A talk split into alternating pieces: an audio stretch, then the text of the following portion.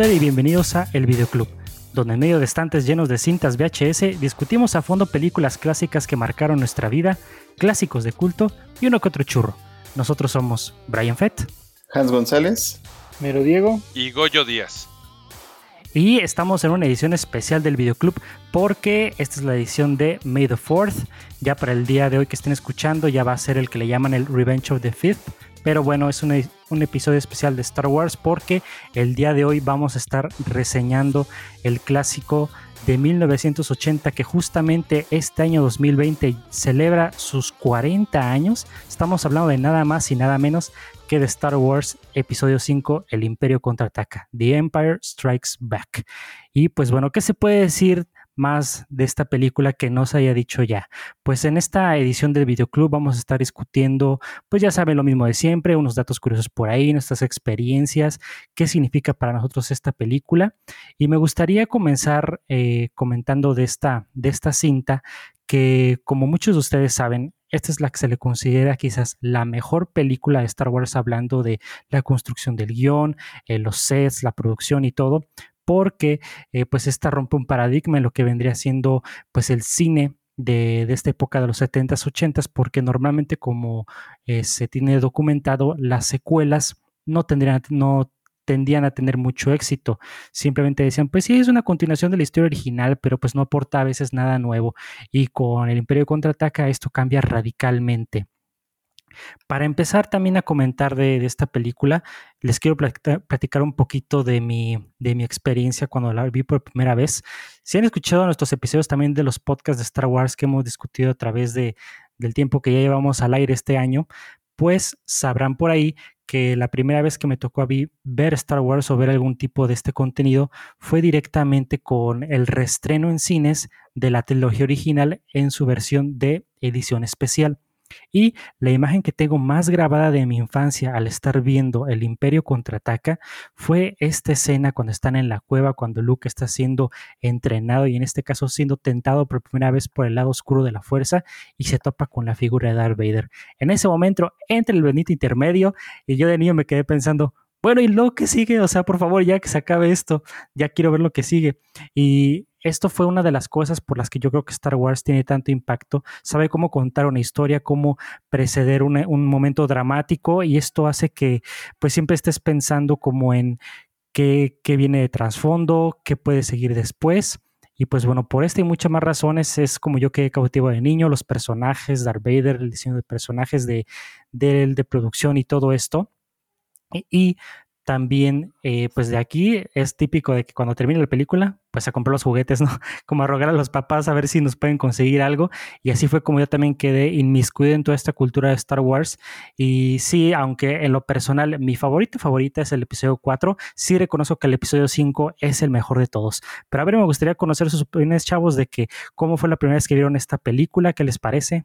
Bueno, el, el asunto con, con, el Imperio contraataca, eh, yo eh, en su momento cuando la vi, hace mucho tiempo, sí recuerdo que había sido una película, como lo hemos platicado en otras ocasiones, que ves de forma eh, fragmentada, pero también me di cuenta que en esas películas, eh, particularmente en este episodio 5, eh, es una de las eh, cintas que tiene muchísimas referencias en otras, en otras películas o que eh, veías que, que, tiene momentos verdaderamente emblemáticos. Coincido en que es una de las mejores porque eh, estamos viendo a un Han Solo perseguido, estamos viendo a, a, un Darth Vader que, aunque se haya destruido la estrella de la muerte, está buscando terminar con esta base de, de, de rebeldes que están eh, todavía en esta lucha.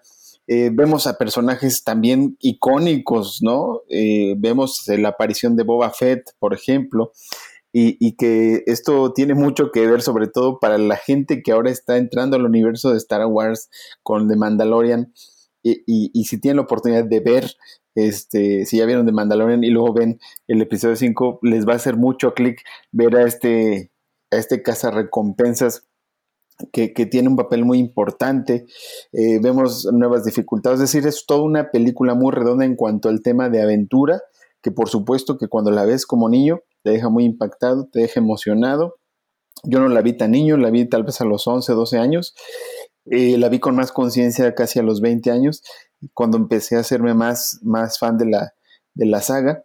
Pero sí, prácticamente yo creo que fue una película muy bien pensada, aunque es, creo, tres años después de la, de la primera, muy bien elaborada eh, y muy bien lograda porque logra brindar referencias que recuerdo que las primeras referencias que vi de, Star Wars en, en, mi vida prácticamente fue en la secundaria, en una parodia de la revista Mad. Pero sí, prácticamente esta película es muy completa, te emocionan muchísimas de las situaciones que ya estamos desmenuzando un poquito más adelante. Sí, pues bueno, para mí esta película eh, obviamente tiene la cuestión de las referencias, yo creo que más importantes de la saga y pues muy icónica por la cuestión de, el final, ¿no? El desarrollo final de esta segunda película. Que de hecho, como dicen, la primera vez que yo la vi, de hecho yo de niño, fíjense que no era tan fan de Star Wars con esta de del Imperio contraataca. A mí, a mí de niño más bien me gustó más la, la, siguiente, la del regreso del Jedi. A lo mejor porque me tocó ya de niño verla en el cine, toda esa cuestión, como dicen, de los juguetes. Este, pero esta la vi ya después, así como dicen, en fragmentos.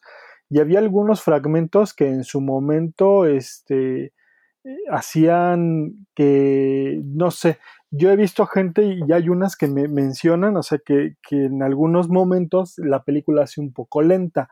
Yo creo que aquí sí es porque tenías que tener muy, muy, muy eh, presente la cuestión de lo que pasó en la primera película. ¿no? Realmente el impacto fuerte que tiene la, segunda parte, esta que sí considero que a lo mejor, eh, les digo, el desarrollo, el final es muy, muy bueno y tienen y nos presenta personajes este, muy importantes, pero la escena esta final cuando ya que hasta hace mucha parodia este los Simpson, ¿no? Que sale Homero y cuenta el final de la película que nadie te la quería contar, que ahora ya en estos momentos y es muy difícil que no te estén dando los spoilers, que en ese momento pues más bien era que no te contaran el final de la película, que era impactante que ver que, que en este caso el enemigo, el némesis de, nuestro héroe, que en este caso es Luke Skywalker, este, le confiesa que es este su padre. Ya que la ves eh, nuevamente, ya con esta parte de la trilogía, ya con esta cuestión de que está eh, en todo un universo complejo que es Star Wars, te das cuenta que sí tiene eh, uno de los mejores guiones y estructura. Creo que es de las segundas partes que están mejor construidas. Esta junto con Volver al Futuro tiene algunas partes en donde sí son, llegan a ser un poquito más épicas. Yo creo que a lo mejor que la primera parte tiene una cuestión en donde se centra mucho, eh, como ustedes van a poder ver aquí, en personajes que después logras ver que son muy, muy, muy, muy importantes en toda la saga, cuando aquí eh, aparecen por pocos minutos, digamos, como mencionaban eh, Boba Fett, el maestro Yoda, o sea, cosas que después son iconos de esta saga y aquí se nos presenta y son realmente minutos, minutos que aparecen, pero que después es, forman parte muy importante de toda esta saga, sino que son algunos de los personajes, yo creo que, eh, pues más queridos por los seguidores de Star Wars. Bien, eh, como ustedes saben, yo hasta el año pasado empecé a ver con conciencia y dedicación Star Wars. Apenas llevo la 4, 5 y 6 y la eh, del episodio 1. Ya como en otros podcasts anteriores mencioné, ya acabo de rentar la del episodio 2 y el episodio 3. Eh, ya estoy pronto a verlos. he estado un poquillo ocupado, pero eh, en esta oportunidad de homenaje a Star Wars, pues sí reconocer eh, la labor de la creación de un universo que en otra oportunidad también mencionábamos, decía Hans, que es un universo que ya se le escapó a, a Lucas, a George Lucas, que ya es parte de, de, pues yo diría que de los bienes inmateriales de la humanidad. Eh, es una historia que, que ha trascendido y que bueno, vale la pena eh, visitarla, revisitarla también, porque las vemos con otros ojos. Como dice Diego, ahí me tocó no sé cuántas veces eh, prender el canal 5 un sábado y de repente encontrar eh, una escena de Star Wars y no entenderle porque no había tenido yo acceso de muy joven y cuando empecé a tenerlo, pues nunca las encontraba o no podía verlas, eh, digamos, directamente completa las películas. Entonces, para mí había dos cosas muy incómodas en la vida. Em, cuando era la época de Semana Santa y había solamente películas religiosas eh, y Espartaco y las de los Diez Mandamientos y eh, de repente prender el tele, la televisión y encontrar Star Wars para mí era un suplicio porque pues tampoco como no teníamos internet de niños pues qué más hacías entonces pues bueno afortunadamente había libros, pero eh, ya llegando a una edad adulta, eh, apenas el año pasado, repito, pude empezar a acceder con dedicación y conciencia a Star Wars y ha sido un grato descubrimiento. Eh, he encontrado cosas interesantes y creo que todavía, pues, mi recorrido por Star Wars todavía es muy amplio porque me falta mucho, me falta mucho por conocer. Sí, aparte, Goyo, yo pienso que tú eres de los que tiene ese privilegio de poder eh, tener una experiencia completamente nueva así con Star Wars, porque nosotros que ya hemos visto las películas mil veces, pero siempre tiene una magia muy interesante el poder descubrirlas por primera vez, las sorpresas, los giros, cuando dices, maldita sea que acabo de ver, como que esas son cosas que se aprecian muy bien, así que yo siento que esto es una etapa muy, muy padre que cuántos de nosotros nos encantaría volver a vivir. Y este, y bueno, hablando ya un poquito también de la película en sí, Hablando también de esto del Imperio contraataca, pues hay que recordar que la primera parte, que en ese entonces, en el 77, nada más se le conocía como Star Wars, todavía no empezaba todo este concepto de la división por capítulos, pues la película venía de ganar seis Óscares y de romper todos los récords en taquilla de la época. Y aparte, pues como yo les mencionaba al principio del podcast, pues eh, las secuelas al principio no tienen mucho éxito, pero pues como se trataba ya de una propiedad que ya estaba teniendo tanto éxito como Star Wars, pues decidieron pues darle pues luz verde, ¿no? Aparte, algo muy interesante que sucede durante la producción de la película es que es la decisión de George Lucas de no dirigir este episodio. ¿Por qué? Porque pues como él comenta en algunas entrevistas y así, menciona que él ya toma el rol de productor ejecutivo y de financiar con gran parte de su propio dinero la película, pues él dice es que es mucha chamba literal y por eso decide contactar a uno de sus maestros de cine en la universidad, que era Irving Kirchner, que este director, pues era la primera vez que manejaba un, dirigía más bien un, blockbuster. Él estaba más acostumbrado a dirigir películas quizás de no mucho presupuesto, más orientadas al desarrollo de personaje, o sea, obviamente nada que ver con ciencia ficción, ¿verdad? Pero algo que también le ayudó mucho a, a la película fue esta decisión precisamente de usar a Irving Kirchner, porque si algo requería muy bien esta película, no era necesariamente nada más más efectos y más acción, sino que en verdad empezar a escudriñar más qué es lo que le hace clic a estos personajes, ver qué, cuáles son sus motivaciones, sus miedos, o sea, y eso es parte de lo que esta película es tan cautivadora porque ya empezamos a ver, por ejemplo, ya un Han Solo que al principio de la, de la saga veíamos que nada más era como una persona un poco egoísta y al final de la película dice, no, pues voy a actuar por un bien común y pues por el típico, el mejor propósito y bla, bla, bla. Pero ya aquí vemos en el Imperio Contraataca a Han Solo que ya está desarrollando un interés romántico con la princesa Leia. Hablando de Leia, vemos que ella ya eh, de por sí en la primera película era una pseudo damisela en apuros y vemos que no, porque es la que termina salvándole el pellejo a Luke y a Han. Pero vemos que ya en esta película ya tiene un rol de autoridad más importante, ya tiene un, papel más protagónico en toma de decisiones y pues vemos más de nuestros personajes favoritos como obviamente Chewbacca, Arthur y Tripio. Vemos todo este detalle del crecimiento de Luke de ser un joven ingenuo que nada más era muy, este, como, no ambicioso, sino idealista, que era muy idealista de que vamos a adaptar al imperio y todo esto, pero ya lo vemos aquí en su crecimiento y empezando a redescubrir los, los caminos de la fuerza y, y entrenado para ser un Jedi por el gran maestro Yoda y pues al final la revelación de Darth Vader, ¿no? Pero yo pienso que por estas razones es que ha logrado cimentarse en una posición tan alta de decir, no sabes qué, es que esta es la mejor película de Star Wars y yo siento que muchas películas le han querido copiar la fórmula, pero no muchos lo han logrado.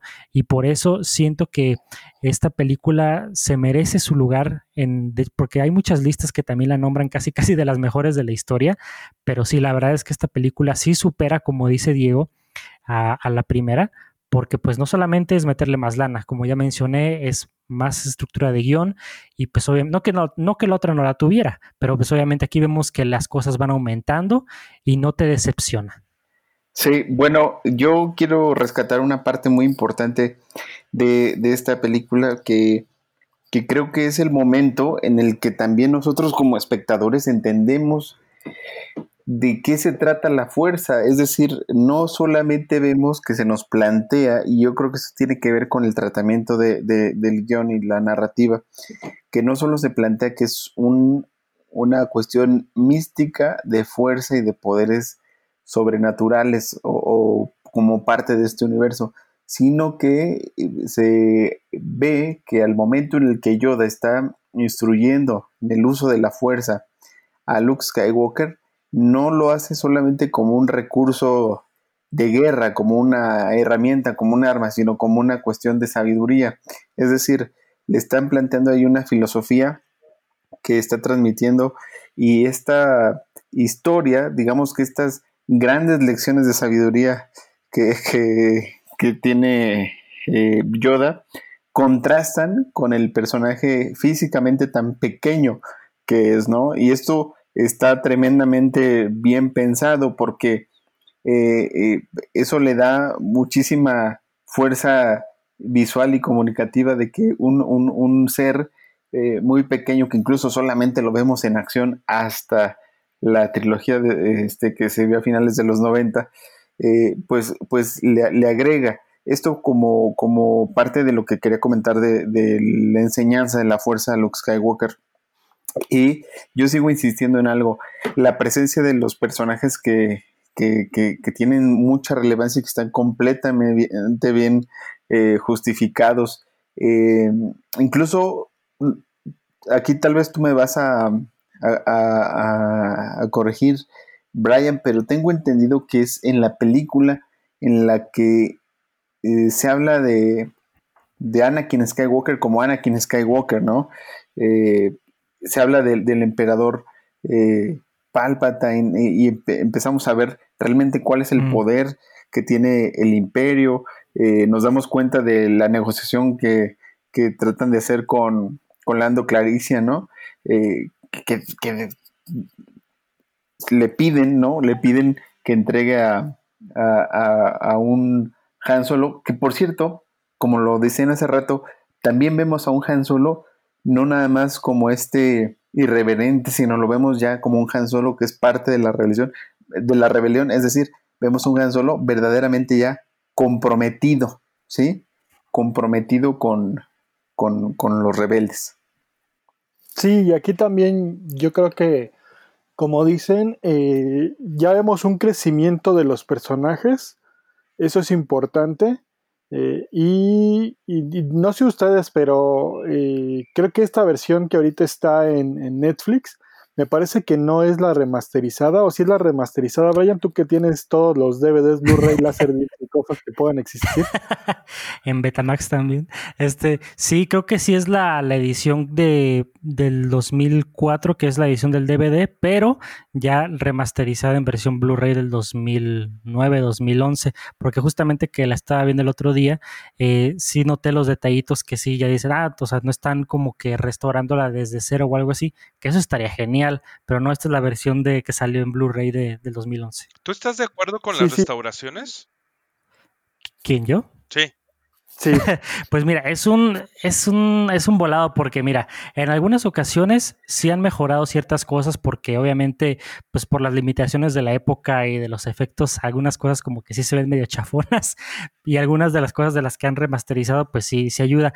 Pero hay unas cosas que siento que le restan. Por ejemplo, yo sé que no estamos hablando de esta película, pero hablando del regreso del Jedi, eh, cuando vemos esta escena final, cuando Darth Vader pues se despierta de su sueño, vamos a llamarle así, del lado oscuro, y pues que levanta Palpatine y lo avienta ya por el, conducto este del reactor, pues en la versión que remasterizaron para el Blu-ray le añadieron el grito de no y siento que eso no estaba ya necesario poner ahí. Se veía más impactante que Darth no dijera nada y Sasquatch que se levanta al Palpatine y lo lanza. O sea, como que en algunas cosas siento que sí estuvo bien, pero siento que es más lo detrimental que lo positivo. Es, que yo a esa parte yo creo que no tanto como el audio agregar escenas, este, sino creo que más bien este la parte de cambiar esto de los personajes que hicieron con stop motion o no me acuerdo si fue eh, Jim Henson fue quien ayudó a hacer a Yoda pues, ah, mira, deje, les comento una vez este dato curioso, que en efecto, o sea, Jim Henson fungió como consejero dentro de la creación de Yoda, pero lo que hace este Jim es de que, ¿sabes qué? Eh, pues yo te voy a recomendar a que Frank Oz sea quien opere al títere, porque dentro de la creación de Yoda les adelanto una vez que cuando se estaba planeando a ver qué, iba a ser este personaje, si iba a ser una persona pequeña con un disfraz o un niño ahí moviéndole algunas cosas, pues resulta que decidieron hacerlo esta marioneta por lo de la idea de Jim Henson y eh, le encargan hacer la chamba este George Lucas al director de maquillaje que se llamaba Stuart Freeborn y él se inspira para crear a Yoda pues en su propio rostro porque decía, no, pues cómo le puedo hacer el Yoda más curioso y no sé qué, para que no se vea tan alien y decide fijarse en una foto de Albert Einstein y le agrega las arrugas como para que fuera más un aire de sabiduría, ¿no? Y ese fue como el pequeño dato curioso de la creación de Yoda, pero esa es también la labor que tuvo por ahí Jim Henson en la creación del personaje. Sí, sí, entonces toda esta parte del stop motion donde podemos ver, obviamente en la actualidad sí, soy eso se ve como que medio chafa, ¿no? Pero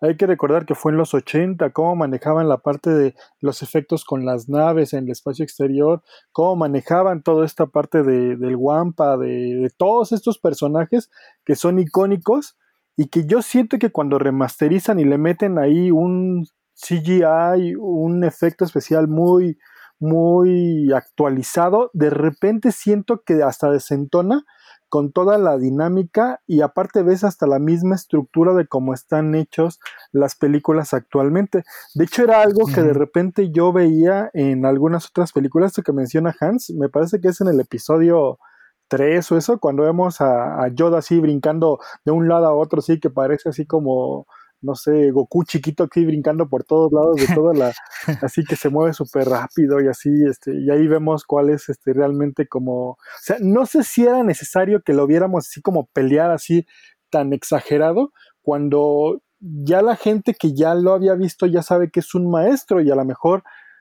eh, como en varias de las películas, eh, basadas también, el mismo George Lucas dice que basadas a lo mejor en cuestiones como de samuráis, como de maestros ancestrales, que no tienen que hacer tantos movimientos tan exagerados, sino ellos solamente con esta cuestión del manejo de la fuerza, con esta parte de eh, unos movimientos a lo mejor todavía más ligeros, eh, podían hacer cosas increíbles, ¿no? Entonces yo siento que en esta parte, eh, o sea, eh, las remasterizaciones, no sé, también cuando sale este, igual vamos a ir al regreso de Jedi, este Java, Java de Hot, de repente hay unas escenas donde también se ve como medio raro ya cuando ya no es, este, así como, es, o sea, como un, o sea, ya que ponen CGI se ve medio raro, bueno, yo lo siento que no se ve tan natural, pero también tienes que ver que, esto se hizo en los ochentas y que por eso es que la gente se asombraba, que la gente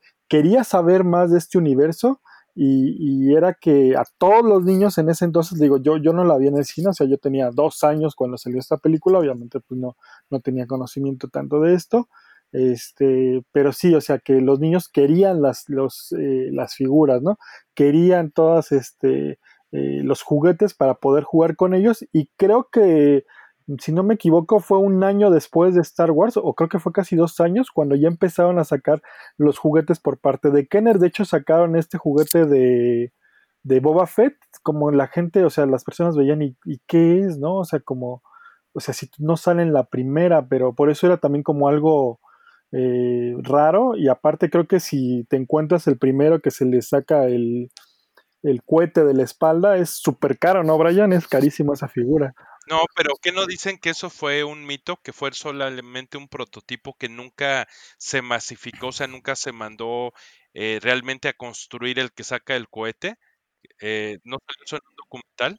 Sí, porque fue ese prototipo y también por ahí que según dicen que sí hubo unas piezas que sí se fabricaron que eran por que se mandaban por correo o algo así. pero así como dice Diego, o sea, aunque tú llegas a Sí, sí, esos del correo, si los llegaras a conseguir, que son los poquitos que, que, son por los que dicen que sí causaron el accidente en un niño que se ahogó o algo así. Y este, y no, hombre, si, lo consigues, pues te va a costar un ojo de la cara. Pero sí, completamente de acuerdo contigo, Diego. Eh, pues sí, es mi favorita, porque la primera eh, se me hace aburrida, como de muchos lugares comunes. Em, me, me, parece cansada. Esta es la que más me gusta. La verdad se me hace la mejor de las cuatro que yo he visto. Repito, yo he visto la cuatro, la cinco, la seis, el episodio uno, son las que he visto.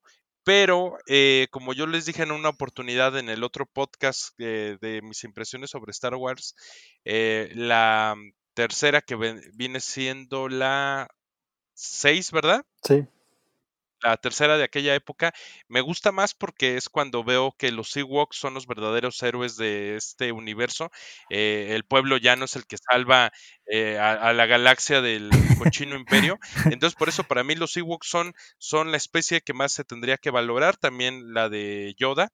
Eh, pero, pero sí es la el episodio 5 es mi película favorita. Me parece que tiene los mejores efectos de, esa época. Y, sí, también concuerdo con ustedes en el sentido de que cuando remasterizan o incluyeron escenas o eh, remodificaron a los personajes como Java cuando está interactuando con, con este Solo, eh, me parece como muy ridículo porque a mí me tocó ver una versión remasterizada donde tiene estos efectos por computadora y entonces no le crees al actor que haya interactuado con, con ese sujeto, o sea, con Java. Eh, a mí me gusta que lo hagan con con muñecos o, con este tipo de piezas tipo mopeds. O con teleñecos. Sí, ajá, o teleñecos, que no son una tele, no son un muñeco. Eh, me gusta porque porque entonces sí le crees al actor eh, qué está presenciando, el volumen del personaje, hacia dónde dirige los ojos, cómo le está hablando. Por eso me gustaba que utilizaran estas marionetas gigantes.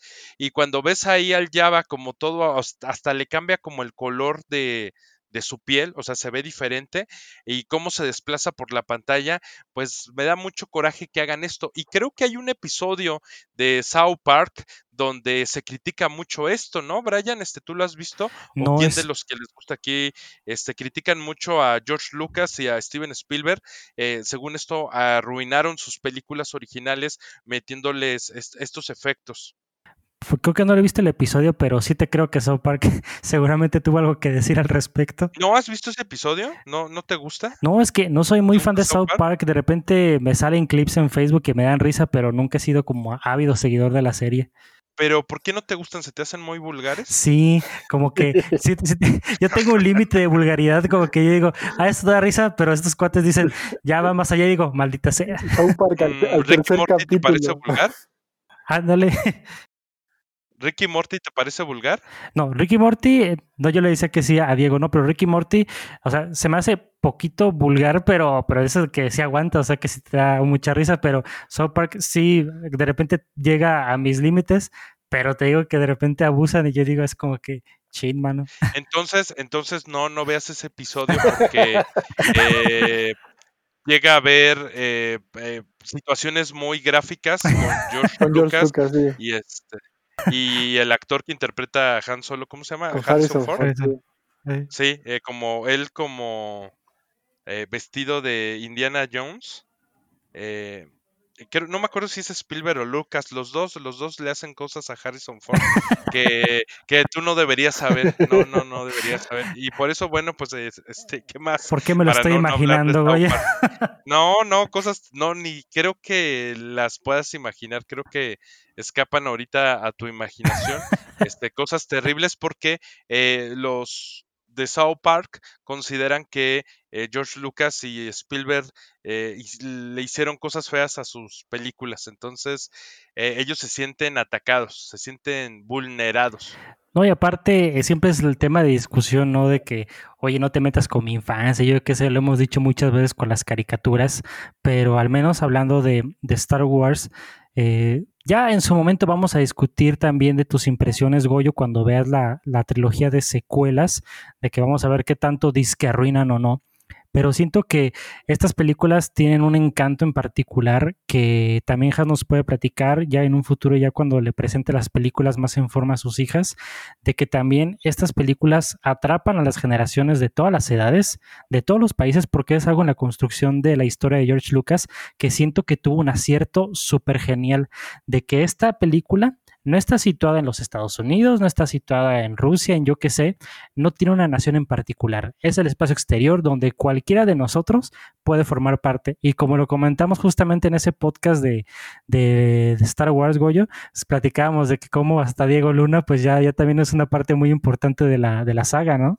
Sí, eso está padre. Bueno, lo, que quieres, fíjate, te iba a comentar, eh, Brian, que cuando veo en 2000, fue el 2005, o sea, fue en el 2005 cuando yo descubrí el universo de Star Wars con plena conciencia, ¿sí? Eh, yo tenía 20, 21 años y recuerdo que eh, una persona quien, quien, aprecio me regaló las películas eh, episodio 4 y 5 ¿sí? Este, obviamente no te iba a regalar todas las sagas, era un regalo muy caro. Debería. Pero lo, lo, que, lo que sí recuerdo es que yo estaba en casa de mi hermano viéndolas, este, porque él tenía ahí un teatro en casa, entonces dije, pues las voy a ver como debe ser, ¿no? Entonces pongo los DVDs ahí y de casualidad estaba un sobrino mío, que en ese entonces él tenía 9, 10 años, iba de paso, ¿no? Entonces me sorprendió que se quedó viendo las películas, pero pero clavadísimo. Lo interesante es que él a su corta edad creía que la película, que las películas eran de ese año, o sea, no, sé por qué no las vio antiguas, no las vio viejas, o sea, él creía que esas películas eran como de contemporáneas, que, eran de la época. Y algo que yo recuerdo es que, eh, eh, ¿por qué creo que está muy bien hecha, muy bien lograda el episodio 5? Porque al tener tanta aventura, digo, al tener tanta situación de aventura, este, creo que es la película que menos sientes en lo que dura. Bueno, esa es mi percepción. Todas pasan de 2 horas 18, 2 horas 15. Este, esta creo que anda en lo mismo, ¿no? Pero, pero siento que tiene tanta aventura que, que, que eso es lo que, lo que te, hace que de pronto ya se acabó, ¿no? Este, o que la puedes volver a ver, ¿no? Y no, no, no te cansa como otras, la verdad. Eh, por ejemplo, a mí hay una película de las últimas que no me cansa, ya lo hemos platicado, que es Rogue One, ¿no? Que está afuera, pero es una película que no me cansa también porque creo que cumple y, toma elementos de esto que van aventura tras aventura tras aventura, van en esta persecución y entonces están hablándote de la lucha frontal contra el imperio, que ese es uno de los elementos más, más eh, importantes que, te está transmitiendo es el episodio 5. Sí, claro, aparte porque como mencionas Hans, esta película tiene muy buen ritmo y este, y bueno, no sé qué opinen también los demás, pero siento que esta película a veces no se siente ni pesada. Fíjate que ahí yo también considero con este, o sea, concuerdo totalmente con Hans. De hecho, también para mí Rogue One se me hace una de las mejores. Y principalmente porque no tienes que entender qué pasó antes o después. Lo que yo sentí que estuvo como que un poquito pesada en esta, porque yo no vi antes el episodio 4, dije, no, yo ya vi el episodio 4, ya lo vi hace tiempo, pero la he visto como dos o tres veces. Pero ¿qué crees? Creo que si lo hubiera visto el episodio 4 y después el episodio 5, lo hubiera entendido un poquito más. Siento que sí necesitas tener cierta este, eh, conocimiento porque si no hay ciertas partes que no entiendes bien qué es lo que está pasando. Creo que es un pequeño detalle que ahí sí puedo decir que tiene esta película. Necesitas tener un conocimiento previo que obviamente eh, aquí a lo mejor como fans de Star Wars si pudiera decir, pues sí, es que obviamente necesitas tener las demás, pero siento que esta si no tienes un conocimiento un poquito previo de qué pasó en la 1, a lo mejor como que hay algunas partes que sí te pueden hacer como, como que no entenderlas tan bien. Esto creo que sí, o sea, es, es una obra que George Lucas, y le agradecemos, que lo pensó como una trilogía, pero no sé si ahí no se pensó como que si funcionaría una sola. Creo que una, esta solita, aunque es la mejor de, las tres, eh, puede ser que a lo mejor eh, eh, te hace falta como que tener un trasfondo. A lo mejor ahí concuerdo con Goyo en lo de los Ewoks en la última, que los Ewoks son los que creo que hasta se roban la tercera película y fue tanto que hasta por eso tuvieron una serie este, de, de dibujos animados y a lo mejor esta eh, puede ser que sí necesitabas conocer todo el trasfondo, pero como también entra en una parte de acción y, toda esta parte de que vamos a tener que salvar un planeta y nos van a ayudar los ositos, los ositos son los que nuevos y que se presentan, a lo mejor ahí como que le puedes decir, ok, ahí vámonos, no, ni sé qué pasó anteriormente, pero van este, a, a derrocar algo.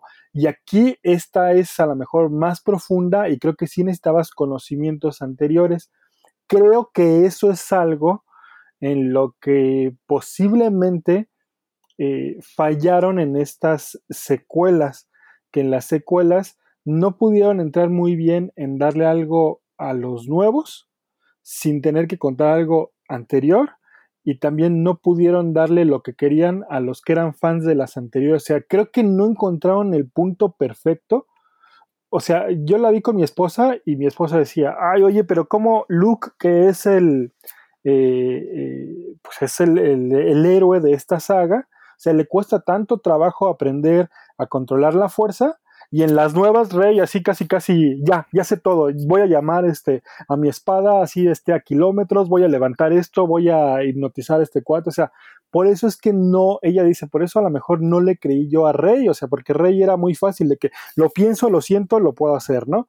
Y, era una muy buena forma en donde tú ves que está muy bien construido el guion, donde aquí le va a costar fuerza, eh, o sea, a Luke eh, no puede aprender o controlar la fuerza tan rápido, este, y también, obviamente, este, desde Obi-Wan y el mismo Yoda dice, no, hay que tener cuidado porque nos va a pasar lo mismo, se va a ir al otro lado, ¿no?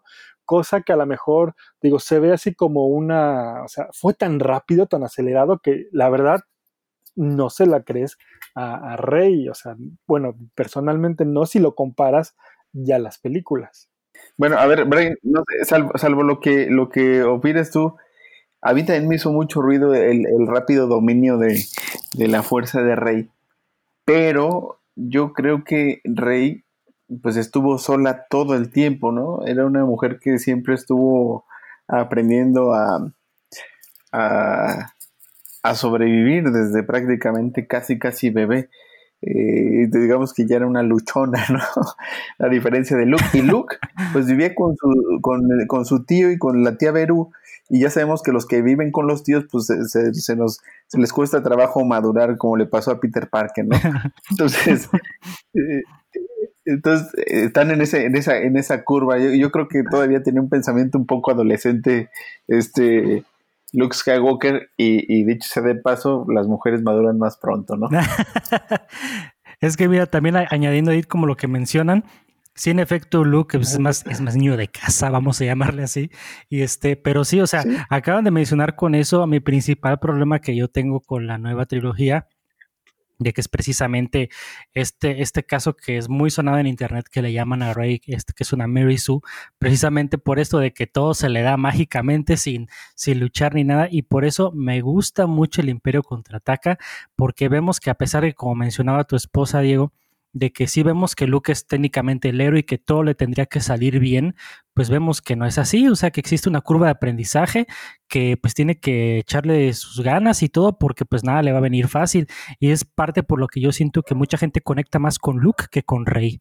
Sí, sí, aparte, o sea, Rey no sé si fue en estos eh, estándares que ahorita yo le he visto mucho en en anime, o sea, el anime es así el que es este, exageradamente en esa parte, ¿no? Que es el héroe y de repente, este, por alguna cuestión divina, mágica, de herencia, este, de los dioses o lo que sea, saca fuerza de no sé dónde y obtiene mágicamente un poder que nadie lo puede ganar.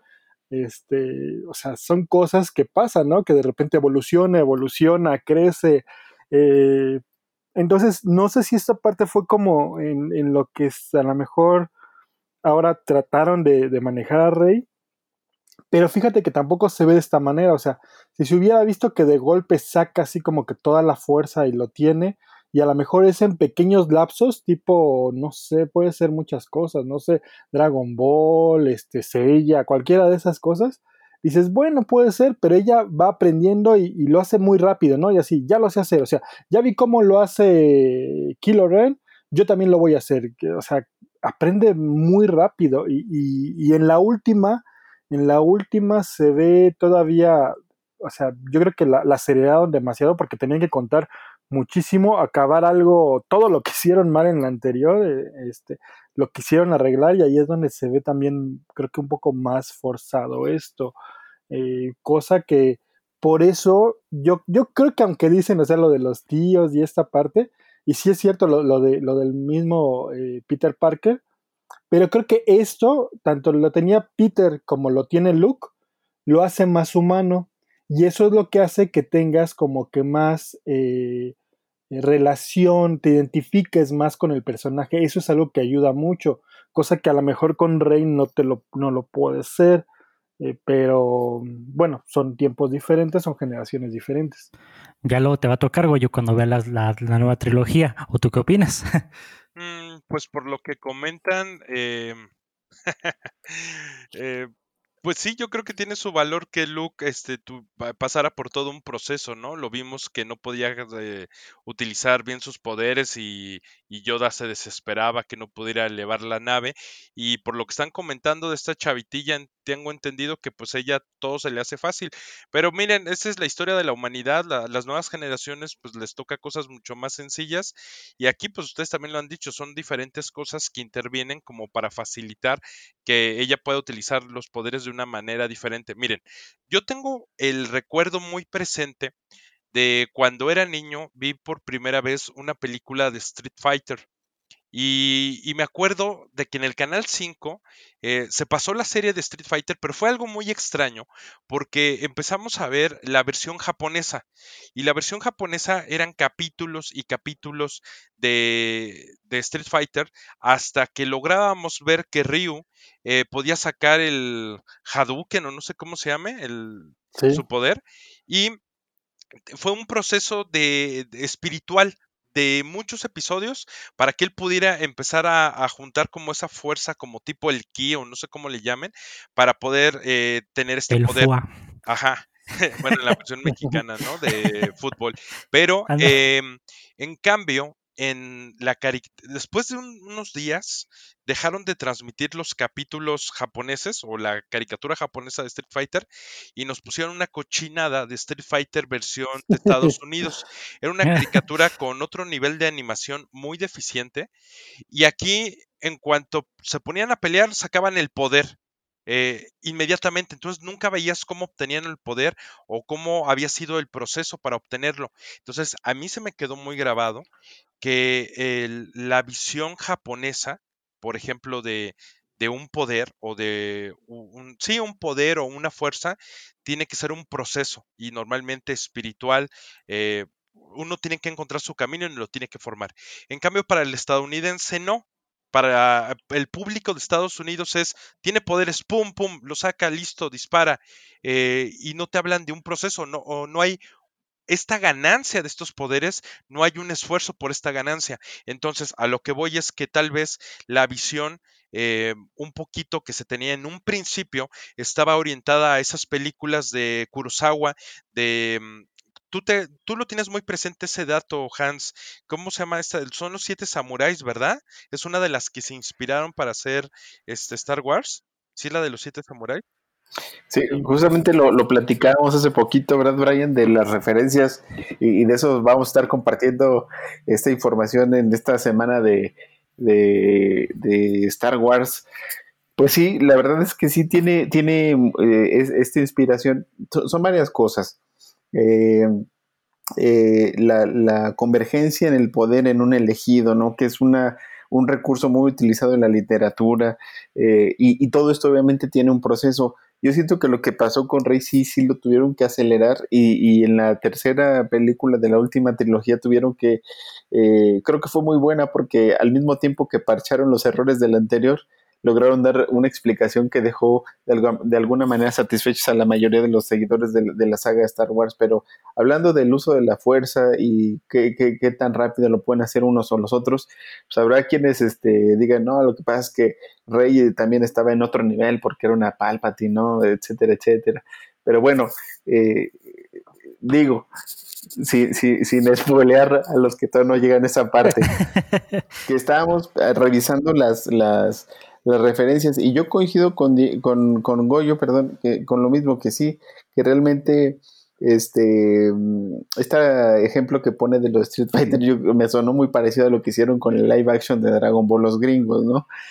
que a todos le dieron al traste por estarse queriendo reinventar o querer adaptar a sus audiencias eh, y no pensar en la verdadera preocupación del origen de todo esto. Pero yo creo que el objetivo de que a Luke Skywalker le haya costado tanto trabajo era también en parte para poder mostrar todo lo que el maestro Yoda con paciencia y con sabiduría tenía que estarle mostrando y para mostrarle pues necesitaba tener al alumno que tuviera estos hierros, ¿no? Que tuviera estas fallas. Yo creo que eh, eh, era, era en parte ver cómo, como dice Diego, un, un Luke Skywalker humano que está descubriendo un poder más allá del mundo que conoce. Y por otra parte, el maestro que lo está llevando paso, paso a paso, el maestro Yoda, que toma después de lo que ya le había enseñado Obi-Wan, ¿no? Sí, así es. Y por eso yo siento también que pues es parte de las muchas cosas que, que, enriquecen bastante esta película y por lo que por lo que comentamos hace rato también de por qué mucha gente la consideramos como de las mejores y antes de irnos a, nuestra parte final, que es nuestra calificación con las palomitas, me gustaría platicarles un dato curioso que estaba ahí escuchando en una entrevista que le hicieron al director de, esta película, Irving Kirchner, que comentan que, pues como ustedes saben, una de las eh, escenas más famosas de esta película, pues es el típico cuando antes de que congelen a Han Solo en carbonita, pues esta Leia le dice, no, pues yo te amo, y él dice, lo sé. O sea, y dicen que esta escena es completamente improvisada, porque cuando la versión del guion eh, Leia le dice a Han, te amo, y él responde, yo también te amo. Y dice Harrison Ford, dice, pues es que no siento que este sea Han solo. O sea, si ya desde la otra película venimos planteando que pues él es como el, su propio hombre, de que no, no le responde a nadie, espíritu libre, lo que le quieran llamar, y pues estaban haciendo las pruebas ahí grabando y nada salía y nada salía. Y antes de una toma, el director le comenta a Harrison, no, no sabes qué, no lo pienses, a ver, te van a decir la línea y tú dile así como se te venga a la mente. I love you. I know. Quizás que le sale a Harrison decir esa línea y dice, eso está perfecto, vamos a dejarlo así.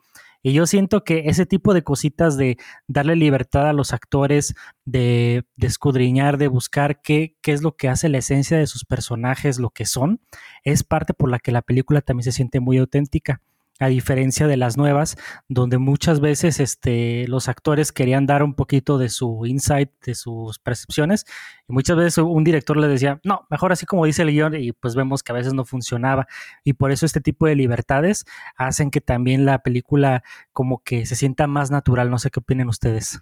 Yo creo que este es uno de los, incluso de los memes más famosos sobre la personalidad de, de Han Solo, y que además Han Solo es como el el, el tough guy de, del cine en ese momento, ¿no? Porque esa personalidad que le dan, el hecho de que haya aguantado vara cuando lo, lo congelan en, en carbonita, eh, es decir, el sacrificio que hace, porque a pesar de ser un, un, un, badass, ¿no? De pronto eh, se, se, compromete con, con, la rebelión, porque él igual pudo haber eh, dejado pasar ese momento, pero hay algo, hay algo dentro de él que, lo hace ser parte de los buenos, es decir, es como de, un tipo duro, pero que en el fondo es bueno y que por eso es parte del, de, los que están de este lado, ¿no? De la rebelión. Y es que como que no le, no le creerías a Han Solo que él también dijera, sí, yo también te amo. Así, no, no, no, no, se está rompiendo con el personaje, ¿no? Este, oye, Brian, ¿tendrás algún dato? Eh, me acuerdo que también había muchos memes y había, hacían burla y referencia cuando se besan Leia y Luke. Ya es que hacían muchos también así como que, no, Ah. pero ¿por qué se besaron si son hermanos? Obviamente ahí no sabían ellos que eran hermanos y aparte lo van siguiendo, aunque mencionan, eh, o sea, ya como, yo supongo que ya lo tenía pensado George Lucas porque cuando eh, le- se va Luke eh, de este del planeta donde está con Yoda, ya ves que le dicen que a lo mejor eh, este, otra vez se puede ir al lado oscuro y esto, y Yoda creo que es el que le dice, no, pero todavía tenemos, este, hay una posibilidad o todavía hay alguien más, algo así menciona y supongo que hablaba de Lea. sí. Sí, porque obviamente como tú mencionas, Diego, pues en el momento cuando ves la película sin conocer el contexto de nada, pues dices, ah, mira, pues eh, qué suerte el look, ¿no? Ya que te enteras toda la onda y dices, ah, caray, como que sí brinco un poquito a que estaba pensando George Lucas, ¿no? Que justamente me recordó a una anécdota según de cómo quieren que explicara a George Lucas esta razón de ser, que viene parte de un cortometraje que se llama George Lucas enamorado, que vamos a estar compartiendo en la, en la página de. Hello There.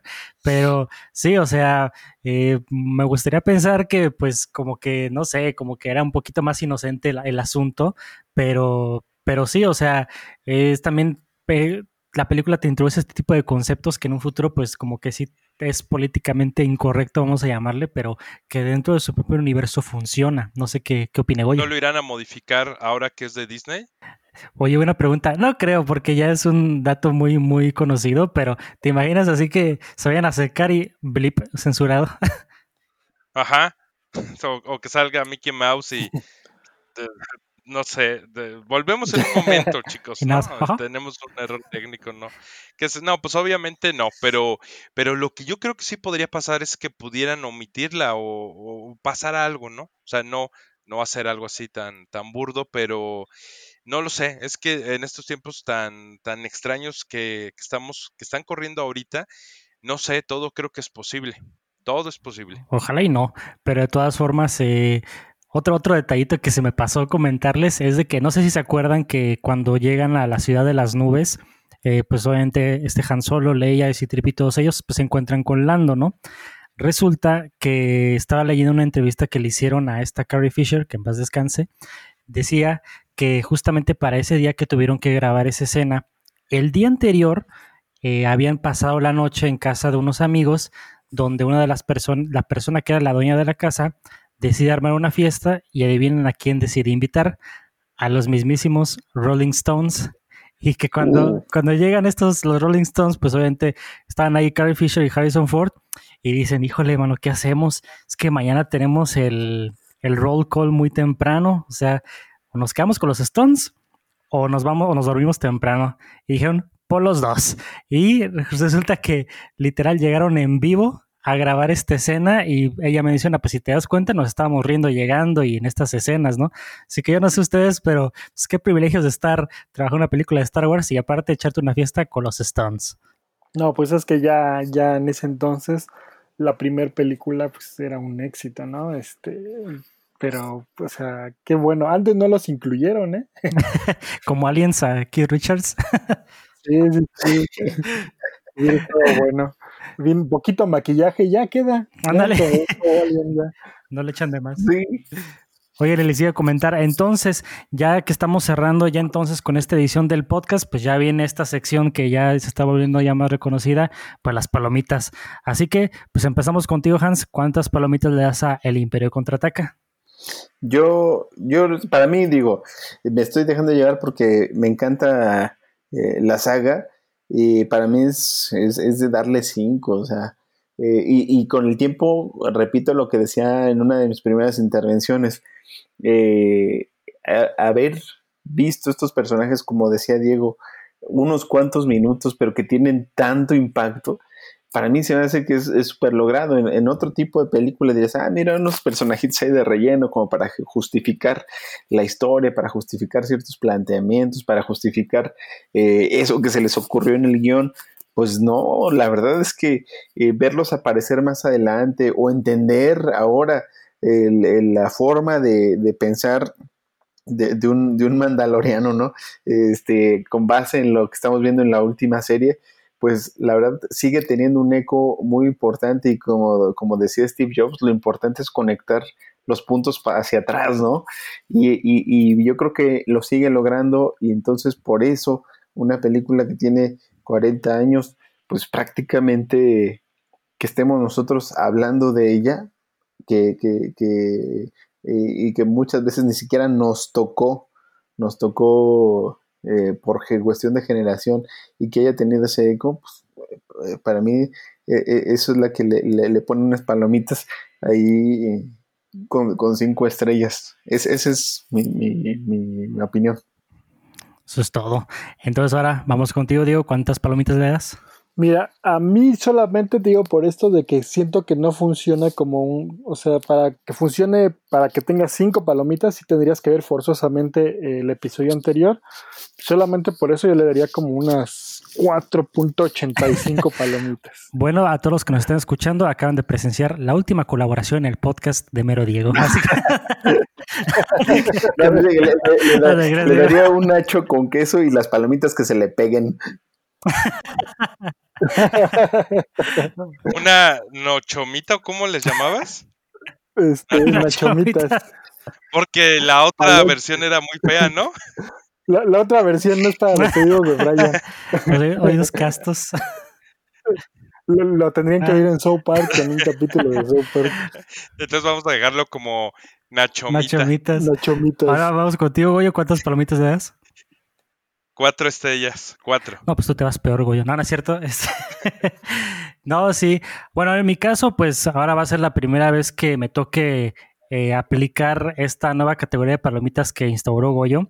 Yo sí le doy las cinco palomitas bañadas en oro macizo, porque sí, como he mencionado muchas veces, pues Star Wars es mi saga favorita. Yo reconozco que objetivamente eh, la película está muy bien construida. Sí concuerdo mucho con Diego de que tienes que tener que haber visto la primera para que pues le puedas disfrutar al 100. Pero pues obviamente cuando estás viendo Star Wars sabes a lo que te metes y tienes que chutarte todas. Pero, pero sí, o sea, sé que también es tienes uno, uno, que otro detallito porque yo siento que no existe como tal la película perfecta. Quizás volverá al futuro, pero el chiste es de que por lo mismo de que lo que hemos comentado, todo lo de la chamba que fue el llevar este producto a la pantalla grande y pues sobra de decir de lo que me ha hecho sentir esta película, que pues si no fuera por esta saga, pues este podcast yo pienso que a veces ni existiría. Y por eso mismo yo siento que le, doy ese lugar especial de las contadas películas que le voy a dar esta calificación. Y sí, sobra además decir que si no han visto las películas, por favor véanlas, son patrimonio de la humanidad. Y sí, eh, qué mejor que aprovechar para esta Star Wars Week que estamos celebrando en Hello a través de todas nuestras redes sociales. Y sí, o sea, eh, esperamos si les haya gustado esta edición especial de este, enfocada en Star Wars. Y pues ya saben, si no han checado por ahí el video que hemos subido a nuestro canal de YouTube, esta es la oportunidad, vamos a seguir subiendo contenido. Y pues si no queda nada más que decir por parte de todos nosotros, eh, pues les agradecemos que hayan escuchado este podcast. Si tienen la espinita, vean estas películas en Amazon Prime. Están disponibles eh, las 10 películas. La única que falta es la de Han Solo.